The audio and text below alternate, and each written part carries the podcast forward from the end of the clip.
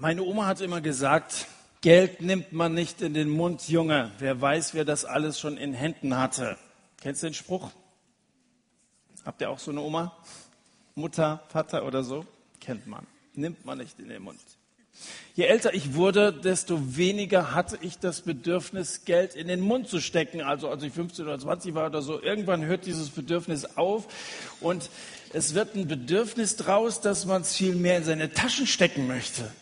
Wer das dann alles schon in Händen hatte, das ist einem ja völlig wurscht. Wichtig ist doch in diesem Zusammenhang, was man selbst alles in Händen halten kann, wenn man ein bisschen flüssig ist, was man sich da leisten kann. Ja, aus dem Baren kriegst du Waren. Da kann man alles Mögliche einkaufen. Da kann man sich Wünsche erfüllen und, und Träume werden wahr. Und wenn man also sich ein bisschen was leisten kann, dann hat man auch ein ganz anderes Ansehen. Also Geld ist schon eine erstrebenswerte Sache. Geld regiert die Welt, sagt man so. Wenn wir die ganze Zeit allerdings hier vom Reich Gottes sprechen, dann scheint hier ein Widerspruch zu bestehen. Was regiert eigentlich diese Welt? Ist es tatsächlich das Geld, das uns so wichtig ist, wo wir uns den ganzen Tag für krumm machen, dass wir möglichst viel verdienen? Oder ist es Gott, der regiert? Oder besteht da überhaupt kein Widerspruch? Es könnte ja sein, dass es zwei Regenten gibt. Was ich als Junge, als ich oder dann auch anfing, mir so Gedanken zu machen, wie wäre es, wenn man ein bisschen was auf der hohen Kante hat und wenn man sich was leisten kann. Was ich damals nicht wusste und was ich mir heute immer wieder bewusst machen muss, ist, dass man es schwer hat, wenn man Geld hat. Das sagt auch Jesus, der es folgendermaßen formuliert, wie schwer haben es die, die viel besitzen, in das Reich Gottes hineinzukommen. Und das wollen wir uns mal im Zusammenhang anschauen. So steht es im, im Lukas-Evangelium Kapitel 18. Das ist äh, das Kapitel, wo wir die Begebenheit von Jesus und den Kindern lesen, die uns Marco dankenswerterweise wieder zusammengefasst hat, wo wir letzte Woche mit David Kröker drüber gesprochen haben. Und jetzt nach dieser Begebenheit ab Vers 18 kommt jemand zu Jesus und zwar geht es um Folgendes. Es fragte ihn ein Oberster und sprach, guter Lehrer, was muss ich getan haben, um ewiges Leben zu erben? Jesus aber sprach zu ihm, was nennst du mich gut? Niemand ist gut als nur einer, Gott. Die Gebote weißt du, du sollst nicht Ehe brechen, Du sollst nicht töten, du sollst nicht stehlen, du sollst nicht falsches Zeugnis geben, ehre deinen Vater und deine Mutter. Er aber sprach, dies alles habe ich befolgt von meiner Jugend an. Als aber Jesus dies hörte, sprach er zu ihm, eins fehlt dir noch. Eins fehlt dir noch. Verkaufe alles, was du hast und verteile den Erlös an die Armen und du wirst einen Schatz in den Himmeln haben und komm und folge mir nach. Als er dies aber hörte, wurde er sehr betrübt, denn er war sehr reich. Als aber Jesus sah, dass er sehr betrübt wurde, sprach er, wie schwer werden es die haben, die viele Güter haben? Wie schwer werden sie es haben, in das Reich Gottes hineinzukommen? Denn es ist leichter, dass ein Kamel durch ein Nadelöhr geht, als dass ein Reicher in das Reich Gottes hineinkommt. Es sprachen aber die, die es hörten, wer kann dann noch errettet werden? Er aber sprach, was bei den Menschen unmöglich ist, das ist möglich bei Gott. Aus dem Matthäus-Evangelium geht hervor, dass dieser Mann, der zu Jesus kommt, der hier als Oberster bezeichnet wird, ein junger Mann war den nicht sagen genau wie alt er war, aber einer, der hier im Satt wahrscheinlich nicht besonders aufgefallen wäre. Da kommt ein junger Mann zu Jesus und er hat eine Frage. Und ich muss sagen, dass ich mich immer sehr darüber freue, wenn junge Leute Fragen haben. Als junger Mensch, da hat man einfach noch nicht ganz so viel Lebenserfahrung. Kinder haben natürlicherweise viele Fragen und man kann nicht sagen, das ist also mit, mit 14 Jahren abgeschlossen, weiß man alles. Ich würde mal so sagen, je jünger, desto mehr Fragen hat man. Die Frage ist allerdings, ob man die auch stellt. Oder ob man irgendwann so stolz ist, dass man meint, so, jetzt habe ich also genügend Lebenserfahrung gesammelt oder ich habe auch jetzt so einfach von meinem Verstand, dass ich auch Zusammenhänge irgendwie begreifen kann, genug, dass ich also nicht mehr auf irgendwelche Antworten angewiesen bin. Ich finde, dass es öfter vorkommen könnte, dass junge Leute Fragen stellen. In der Anfangszeit des Satzes hatten wir als Prediger beschlossen, dass wir am Ende unserer Predigt immer das Angebot machen, direkt Rückfragemöglichkeiten zu geben. Das heißt, wir haben also abgeschlossen, haben wir gesagt, gibt es noch Fragen? Da war der, der ganze Kreis noch ein bisschen kleiner, überschaubarer. Und wenn der Boris das angeboten hat, da gab es dann immer so einige Meldungen, da gab es ganz gute Fragen und er hat darauf geantwortet. Immer wenn ich das Angebot gemacht habe, kam gar nichts. Man hat es mir nicht zugetraut, dass ich auf irgendwelche Fragen noch was Vernünftiges sage. Ich weiß es nicht. Deswegen sage ich, manchmal wünschte ich mir, dass mehr Fragen gestellt werden. Also ich kann mich an zwei, Angelika, die ist glaube ich heute Abend auch wieder hier, die lange moderiert hat, die hat mal eine Frage gestellt. Das weiß ich noch, und eine zweite, sonst, es waren soweit ich mich erinnere, nur zwei Leute, die mal eine Frage gestellt haben. Warum wird heute relativ wenig gefragt und warum werden so wenige entscheidende Fragen gestellt? Meine Frage ist ja nicht gleich Frage, kannst du mir sagen, wo hier das Klo ist? Das ist auch eine Frage, aber sagen, ist jetzt nicht ganz so lebensentscheidend. Warum werden so wenig entscheidende Fragen gestellt? Und ich glaube, dass das Problem gar nicht so sehr in eurer Generation liegt. Ich glaube, das Problem liegt nicht bei jungen Leuten, die nicht fähig wären, Fragen zu stellen, sondern vielmehr bei den Erwachsenen, und da schließe ich mich selber mit ein, die nicht fähig sind, Fragen zu beantworten. Also sagen wir es mal ganz allgemein, dass so eine Generation, die selber viele wesentliche Fragen nicht beantwortet hat, in einer Gesellschaft, die auch in den letzten Jahren immer gottloser geworden ist, wo dann diese existenziellen Fragen nach dem Leben, nach dem Sinn des Lebens, auch nach dem, was danach kommt, warum bin ich überhaupt hier und welches Ziel könnte vielleicht übergeordnete Ziel für mein Leben entscheidend sein. Ich glaube, dass es auch entsprechend immer weniger Leute gibt, die auf solche Fragen vernünftige, tragbare Antworten geben können. Das geht ja schon los, wenn Kinder eines Tages die unvermeidbare Frage stellen, woher eigentlich die Babys kommen. Das bringt ja manche Eltern, Paare schon ganz schön ins Schwitzen. Der Vater versteckt sich hinter der Zeitung, dann musst du deine Mama fragen. Ja, die Mama rührt ganz angestrengt in ihrem Kochtopf rum. Siehst doch, dass ich keine Zeit habe, gehst mal zur Oma. Und die erzählt dann den Mist vom Klapperstorch und so. Und irgendwann kommst du ja auch dahinter und merkst, also die glaubst du vielleicht als kleines Kind noch und dann merkst du, die haben mich da, ihr wisst, was ich meine. Ein Klassiker der Filmgeschichte heißt, und sie wissen nicht, was sie tun. James Dean in der Hauptrolle. Schon mal gehört oder sogar gesehen. James Dean spielt hier Jim Stark, einen reichen jungen Mann, dessen Eltern ihm jeden Wunsch erfüllen. Der ist also wirklich wohlhabend und damit irgendwie auch beneidenswert aufgewachsen. Aber von den Fragen, die ihn beschäftigen, haben seine Eltern keine Ahnung. Und als er dann mal mit so einer Frage rausrückt, sagt sein Vater zu ihm, warte mal ab, in zehn Jahren sieht das alles ganz anders aus, da siehst du das alles nicht mehr so verbissen. Und dann schreit Jim, zehn Jahre, jetzt will ich eine Antwort, jetzt will ich das wissen, was ich gefragt habe. Und dann eine Szene später, da springt er seinem Vater dann an den Hals, wirkt ihn und haut ab. Diese Filmszene stammt aus dem Jahr 55, 1955, aber die spielt sich tausendfach heute in vielen Familien ab, abgesehen vom Schluss vielleicht. Vielleicht wirst du nicht handgreiflich, aber es liegt auf der Hand und irgendwann begreifst du, dass es keinen Zweck hat, ihn irgendwas zu fragen, weil der gibt mir sowieso keine Antwort. Abgesehen davon kann ich mal aufs Klo gehen. Und ich befürchte, dass deshalb heute Jugendliche so wenige Fragen stellen, weil sie den Eindruck haben, dass Eltern, dass Lehrer, dass Pfarrer, dass Politiker keine Antwort haben. Oder sich irgendwie drücken und rausreden oder nicht sagen, was sie wirklich denken oder nur irgendwelche Phrasen ablassen oder selbst nicht glauben, was sie sagen. Und darum werbe ich um dein Vertrauen. Ich werbe nicht um dein Vertrauen zu irgendwelchen Erwachsenen.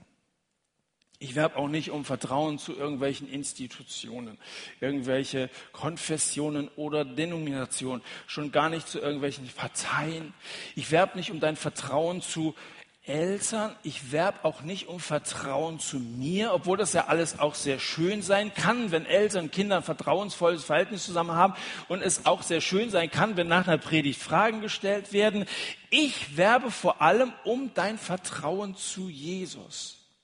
Dazu laden wir hier Sonntagabendlich ein, Jesus zu vertrauen und es wie dieser junge Mann zu machen, der sich an Jesus wendet mit einer wesentlichen Frage. Und wenn es stimmt, dass Jesus Gott ist, dann hat er einfach einen sehr viel weiteren Horizont als jeder Mensch. Und wenn es stimmt, dass die Bibel Gottes Wort ist, dann finden wir hier Weisheiten, die uns kein Mensch vermitteln kann.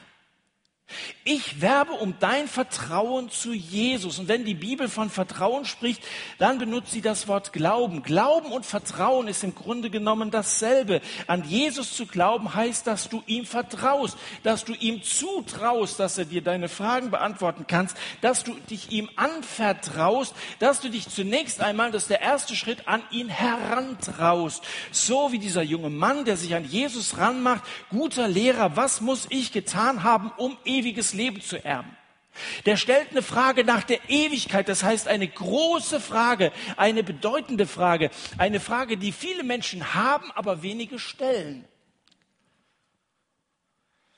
Und bevor wir auf diese äußerst gute und wichtige Frage eingehen, fällt ja zunächst einmal die Anrede auf guter Lehrer. Jetzt fängt er am Sonntagabend an, von Lehrern zu sprechen. Ja den ganzen Tag schon versucht, das auszublenden. Morgen fängt die Schule wieder an. Ich erinnere euch ungern dran. Hier sprechen wir von einem guten Lehrer. Kennst du gute Lehrer? Ja, du kennst Lehrer. Ich glaube, dieser junge Mann sieht in Jesus einen Vertrauenslehrer. Das sind ja Leute an der Schule, die, ich glaube, gewählt werden. So war das, glaube ich, früher, ist vielleicht auch an jeder Schule anders. Denen also ein Großteil der Schüler aufgrund auch ihrer Persönlichkeit Vertrauen entgegenbringen, die man eben auch mal privat ansprechen kann, wenn man Schwierigkeiten hat, auf welchem Gebiet auch immer.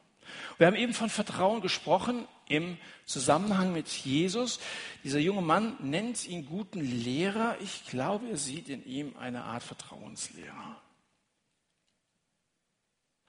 Kennst du gute Lehrer? Jesus ist einer. Ein guter Lehrer ist fachlich und menschlich für diesen Job geeignet. Es gibt manche Lehrer, die fachlich wirklich was drauf haben. Mathelehrer, gell?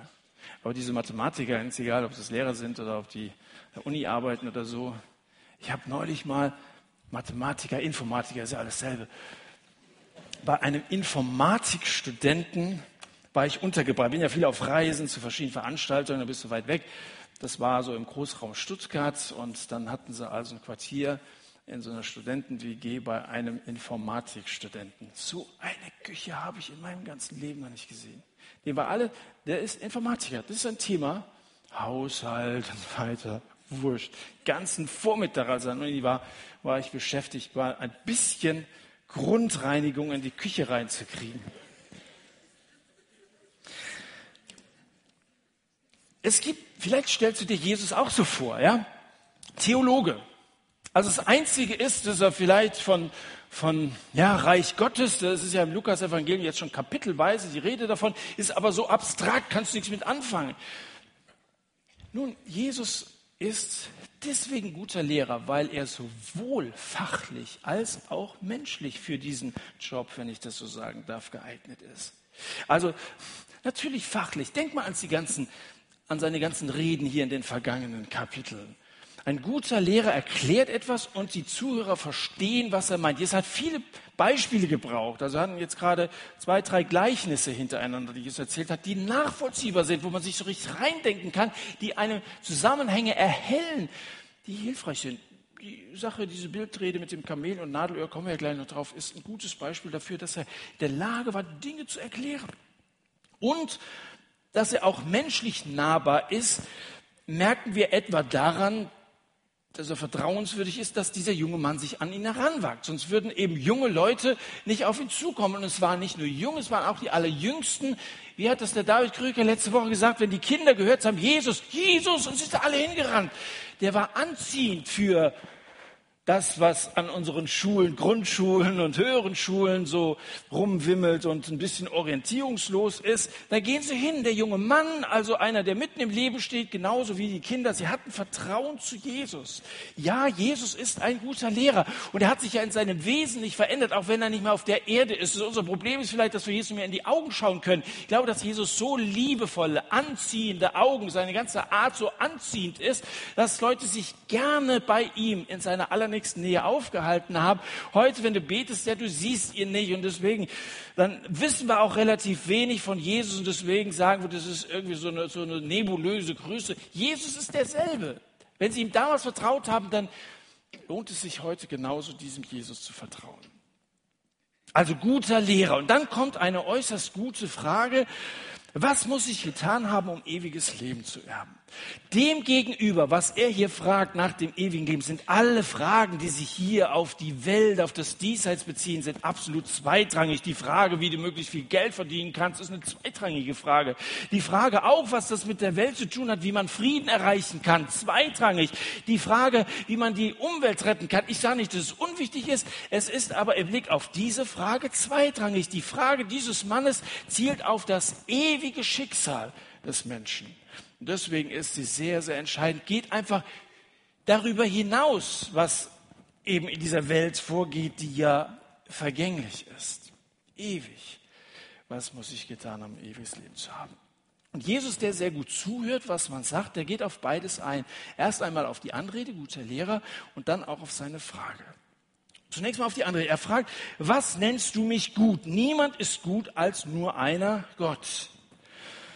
Damit wehrt Jesus diese Anrede nicht ab.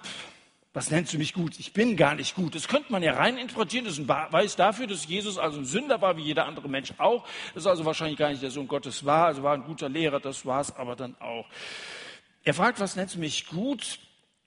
Aber er wehrt diese Anrede äh, also äh, nicht ab. Er sagt, er sagt ja nicht, Gott ist gut, ich dagegen nichts. Er stellt nur seinerseits die Frage, warum sprichst du mich so an? Und dann zeigt er ihm die Konsequenz daraus auf. Er sagt, wenn du damit recht hast, dass ich gut bin, dann musst du auch zugeben, dass ich Gott bin. Er wehrt es nicht ab. Wenn du zugibst, dass ich gut bin, dann musst du auch zugeben, dass ich Gott bin. Und damit hatten diese Obersten, diese jüdischen Lehrer, das war einer, der wahrscheinlich irgendwie so zum Hohen Rat gehörte, so ein Synagogenvorsteher war oder so, hatten sie ihre Schwierigkeiten. Als Jude bist du drauf getrimmt, ich bin euer Gott, du sollst keine anderen Götter neben mir haben, es gibt nur einen Gott. Und dann kommt eben einer, der sich als der Sohn Gottes feiern lässt. Damit haben sie Probleme. Aber hier tritt er diesem Obersten entgegen und so eine kleine Lektion leitet er alleine aus der, ab, aus der Anrede ab. Wenn du sagst, du, nur einer ist gut, das ist Gott. Danke, dass du mich so betitelst. In dem Roman Sakrileg von Dane Brown wird Jesus erst 325 nach Christus von Kaiser Konstantin zu Gott erklärt. Und alle Stimmen dass er also lediglich ein menschlicher Lehrer sei, die werden da zum Schweigen gebracht. Klingt so, als wenn das also wirklich ein Mensch gewesen wäre und irgendwann, als der Abstand auch groß genug war, keiner mehr lebte, der Jesus gekannt hat, da kommt also so ein Dogma auf des Sohn Gottes, da ist er eben dann erst zu Gottes Sohn gemacht worden. Tatsächlich hat er aber selber immer diesen Anspruch erhoben, Sohn Gottes zu sein. Das ist ja nicht die einzige Stelle. Und tatsächlich sehen wir in den Dokumenten der Bibel des Neuen Testamentes, zum Beispiel in dem Brief, den Paulus an die Philipper schreibt, dass Jesus eindeutig als Gott verehrt wurde. Lies mal Philippa, Philippa Kapitel 2. Lies das mal, wie er sich erniedrigt hat und dann erhöht worden ist, einen Namen bekommen hat, der über jeden Namen ist, vor dem jedes Knie sich beugen muss. Und selbst die kritischsten Historiker sind davon überzeugt, dass der Philipperbrief nicht mehr als 20 Jahre nach dem Tod von Jesus verfasst worden ist. Also selbst die kritischsten ähm, Stimmen sagen, dass er wohl einer der ältesten Briefe ist und dass eben nicht erst 325 so eine Behauptung aufgestellt worden ist. Jesus ist Gott, das ist er von Anfang an gewesen, das haben seine Jünger, die ihn kannten. Thomas, einer seiner Jünger, spricht den an mit mein Herr und mein Gott. Lies mal Johannes Kapitel 20. Und Paulus, der so eine indirekte Begegnung mit ihm vor Damaskus hat, er ist genau der gleichen Überzeugung wie alle anderen Apostel und die Jesus gekannt haben ebenfalls. Gar nicht nur die Apostel. Lukas ist ja keiner gewesen und war auch dieser Überzeugung. Damit ist der 19. Vers aber noch nicht erledigt. Wenn Gott allein gut ist, dann ist die Kehrseite ja die, dass kein Mensch gut ist. Und das bestätigt uns die Bibel auch an einer ganzen Reihe von Stellen. Um es ganz kurz zu machen, laut Bibel gibt es keine guten Menschen. Alle sind böse, alle sind sündig. Und damit stehen alle auf einer Stufe. Kannst du dich erinnern, wie David letzte Woche darüber gesprochen hat? Alle auf einer Stufe. Für Gott ist es kein Unterschied, ob das ein Kind ist oder ob das ein gebildeter Mann ist. Vor Gott, das sagt der Römerbrief zum Beispiel, alle sind abgewichen, alle sind Sünder. Und damit gibt es keinen Unterschied unter Menschen. Jesus weiß, was im Menschen vorgeht. Er weiß, was in dir vorgeht. Er weiß, was ein Mensch denkt. er weiß auch, was dieser junge Mann denkt. Und er weiß auch, dass dieser super fromme von sich selbst eine sehr hohe Meinung hat. Und während er seine Frage stellt, weiß Jesus im Voraus, dass sich dieser Mann durchaus für fähig hält, alle Forderungen des Gesetzes zu erfüllen. Und darum gibt Jesus ihm auf seine Frage eingehend zunächst mal so eine Standardantwort und sagt, halte die Gebote. Würdest du wahrscheinlich auch sagen. Also wenn man sich ein bisschen an die Bibel hält, dann, wird Gott schon zufrieden sein. Halte die Gebote. Aber das wusste der natürlich. Wie gesagt, das ist ja ein frommer Mann gewesen. Er war ein Oberster, so wird er äh, genannt, ein Oberster der Juden. Also er hätte diese bedeutende Stellung in der jüdischen Gesellschaft nicht gehabt, wenn er nicht das Gesetz gehalten hätte. Habe ich alle gehalten. Also jetzt kommt, das wollen wir jetzt mal nicht, also diese allgemein, das ja, das ist ja erste Klasse, ja sich an die Gebote halten. Habe ich doch getan von meiner Jugend an die Kinder, die da eben weggelaufen sind, also als ich in deren Alter war, da habe ich schon, also guck dir die Jugend von heute an, ich war damals ganz anders, ich habe mich von Jugend an ans Gesetz gehalten.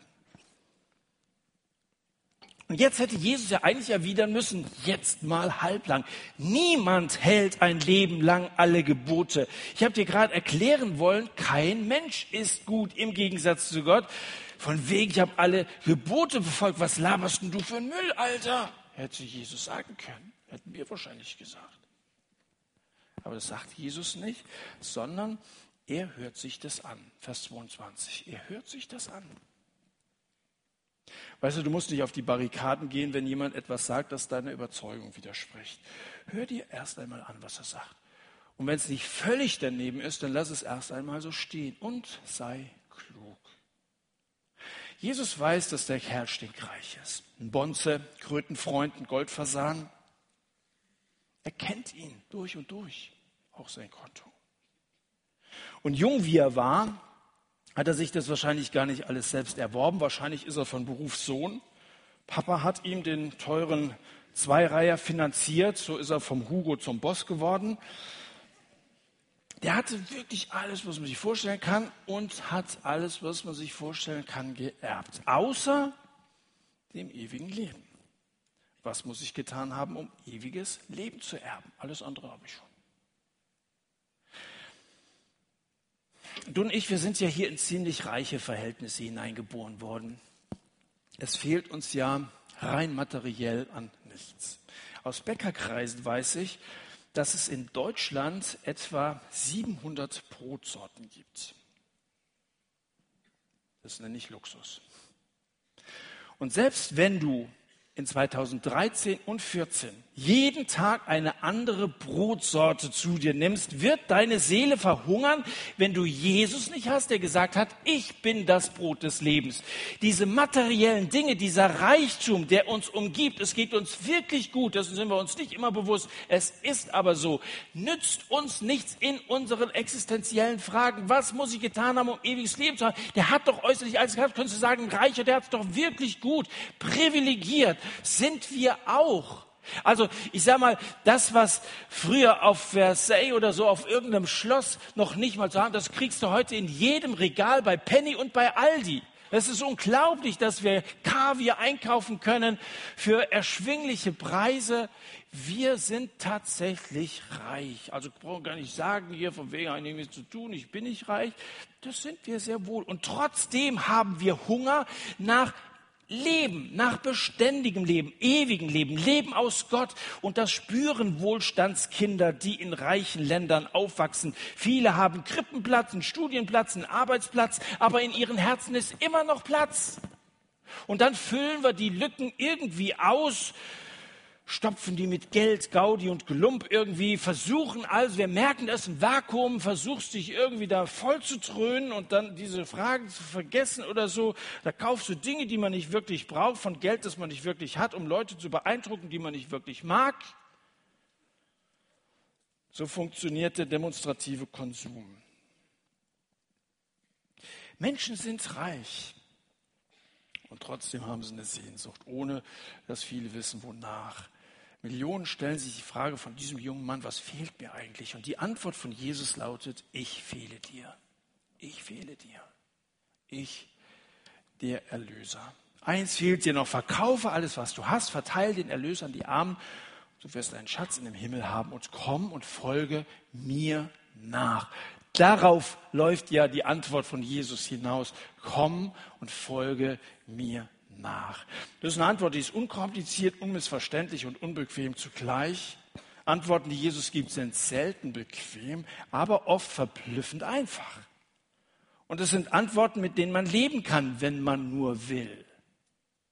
Aber diese einfache Antwort, die Jesus gibt, ist für diesen jungen Mann die denkbar schwerste Antwort. Verkauf alles, verschenkt den Erlös auch noch, also zu verkaufen sich davon so ein schöner Tausender Kawasaki zu trennen und dann das aber flüssig gemacht haben, ist ja eine Seite, aber dann den Erlös auch noch zu verschenken und komm und folge mir nach, das war doch ein bisschen viel verlangt. Jetzt wird es auf einmal ernst zu diesem jungen Mann.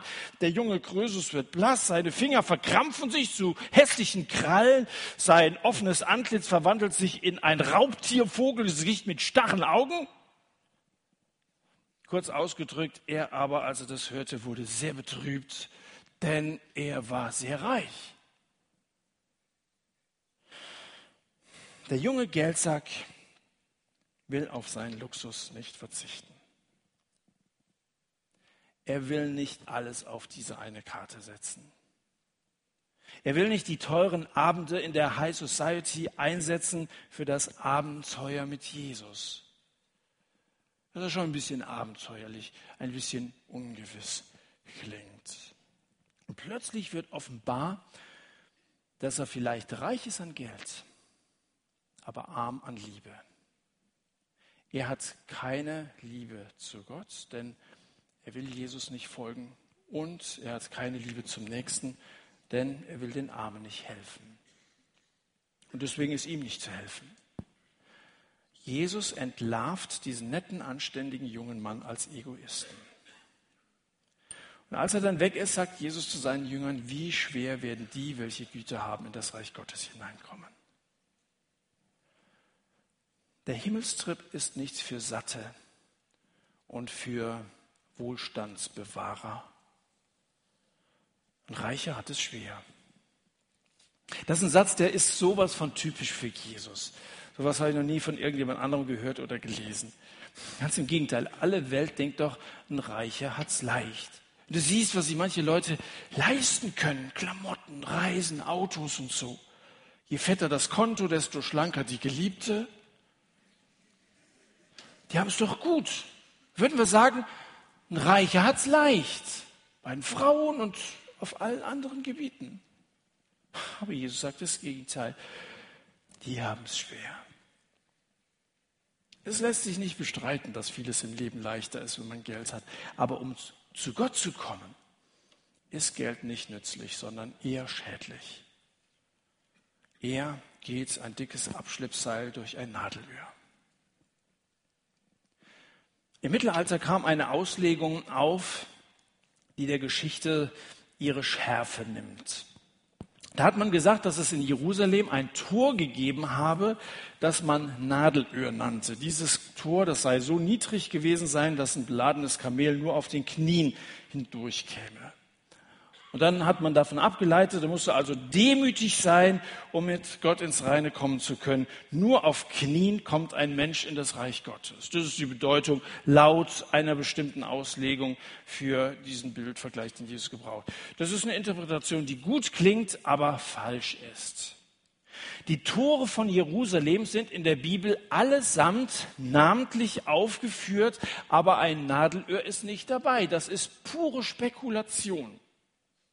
Und Kamele laufen auch nicht auf ihren Knien. Kannst du dir vorstellen, das sieht ja einmal komisch aus und das machen die nicht. Und es macht auch überhaupt keinen Sinn, ein Stadttor so niedrig zu bauen. Warum sollte man das machen, dass man nicht vernünftig durchgehen kann? Der früheste Beleg für diesen Gedanken findet sich im 11. Jahrhundert in einem Kommentar eines Griechen mit Namen Theophylakt der mit diesem Text wahrscheinlich die gleichen Schwierigkeiten hatte, wie wir sie haben. Es gibt andere, durchaus glaubwürdige Textanalytiker, die meinen, dass das griechische Wort Kamelos für Kamel eventuell mit dem Wort Kamillos für dickes Seil oder Tau verwechselt worden sein könnte.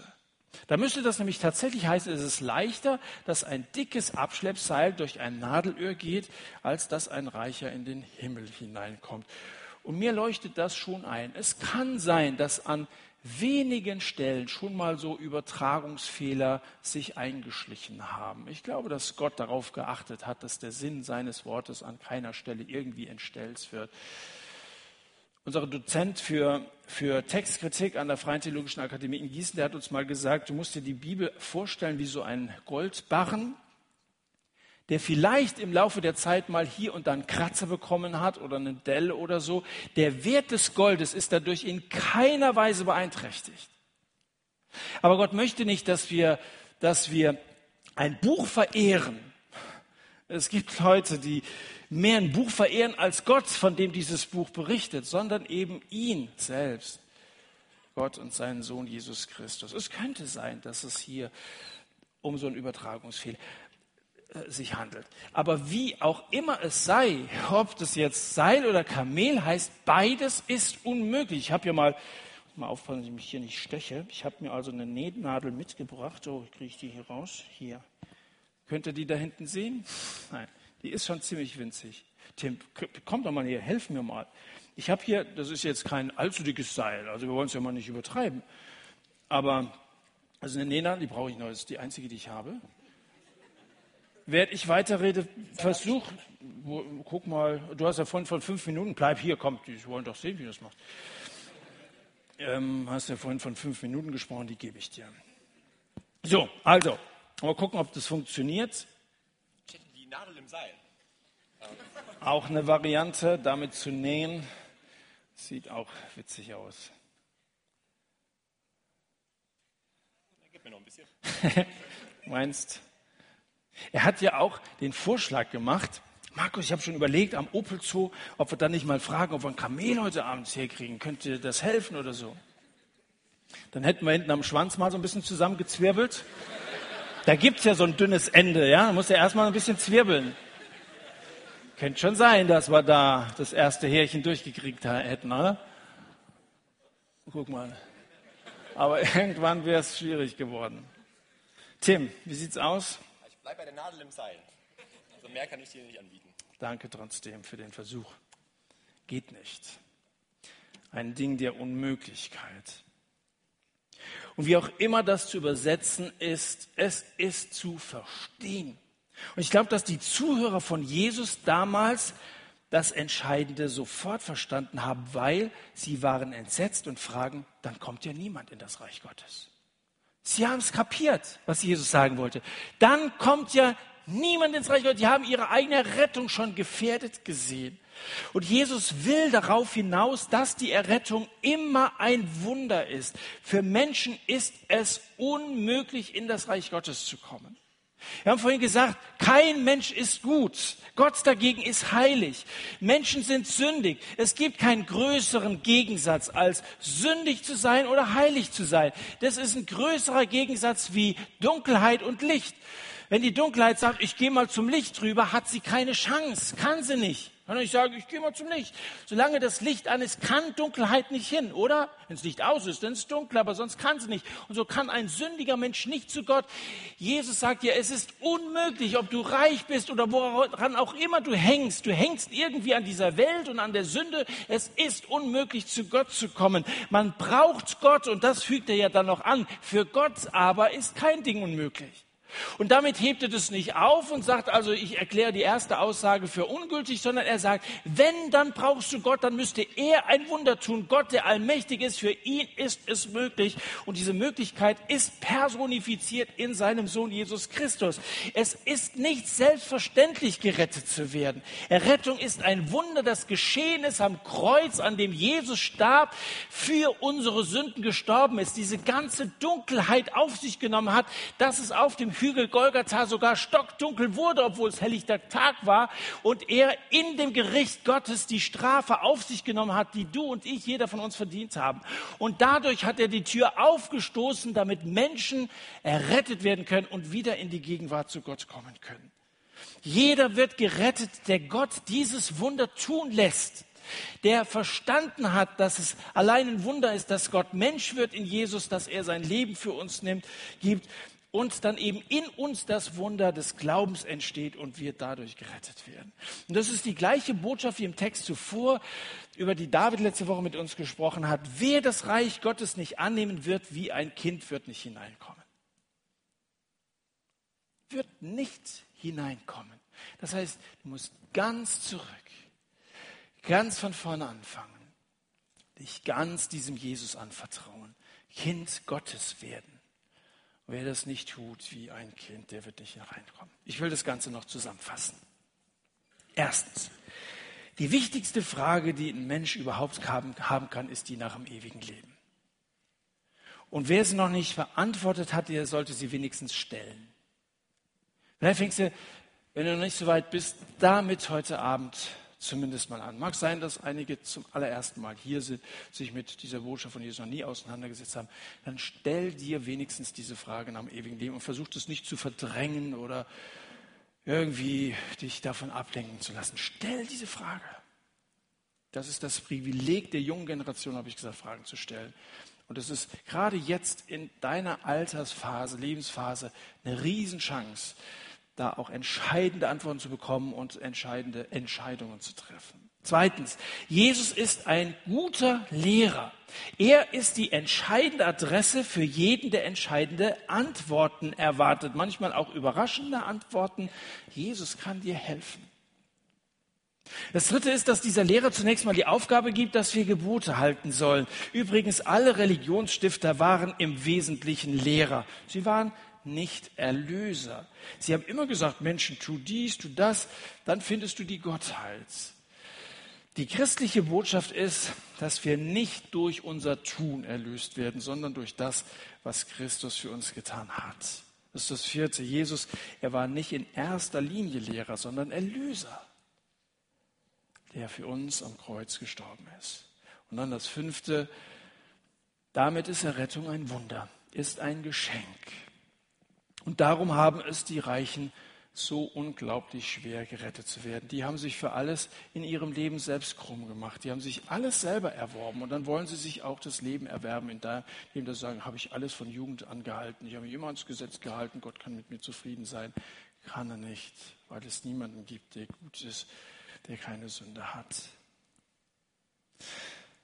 Ihr seid keine reichen Millionäre. Jedenfalls ist dem Fight bei der Kollekte da nichts Verdächtiges aufgefallen bisher. Ihr könnt gerne das Gegenteil beweisen. Ja? Aber ich vermute mal, dass es nicht allzu viele Millionäre hier unter uns gibt. Aber ganz egal, ob du dein Herz an 100 oder an 100.000 Euro hängst, Jesus fordert dich auf, folge mir nach. Und alles, was dich in der Nachfolge hindert, das lege ab. Vielleicht ist es bei dir gar nicht die Geldgier. Vielleicht ist es Geltungsdrang oder Genusssucht. Was Jesus individuell zu diesem Mann sagt, ist, eins fehlt dir. Und da war das Problem das Geld. Jesus sagt zu dir, eins fehlt dir. Und vielleicht fühlst du dich an dieser Stelle angesprochen. Und es durchzuckt dich auf einmal und sagt, es geht nicht alleine hier um Reiche. Eines fehlt dir. Vielleicht ist es irgendeine unreine Beziehung, an der du festhältst, die dich abhält, die dir fehlt, aus der Dunkelheit zum Licht zu kommen. Vielleicht ist es so insgesamt dein Lebensstil, deine Gleichgültigkeit dem Wort Gottes gegenüber, dass Gott eben nicht die erste Priorität in deinem Leben hat. Ich weiß nicht, was bei dir fehlt. Jesus sagt, eines aber fehlt dir. Und ich möchte dich heute Abend auffordern, dieses eine in Ordnung zu bringen dich dieser Botschaft zu stellen und diesen Aufruf von Jesus ernst zu nehmen. Erledige das. Gib's ab, verteile es und komm, folge mir nach. Bekenne ihm dieses eine.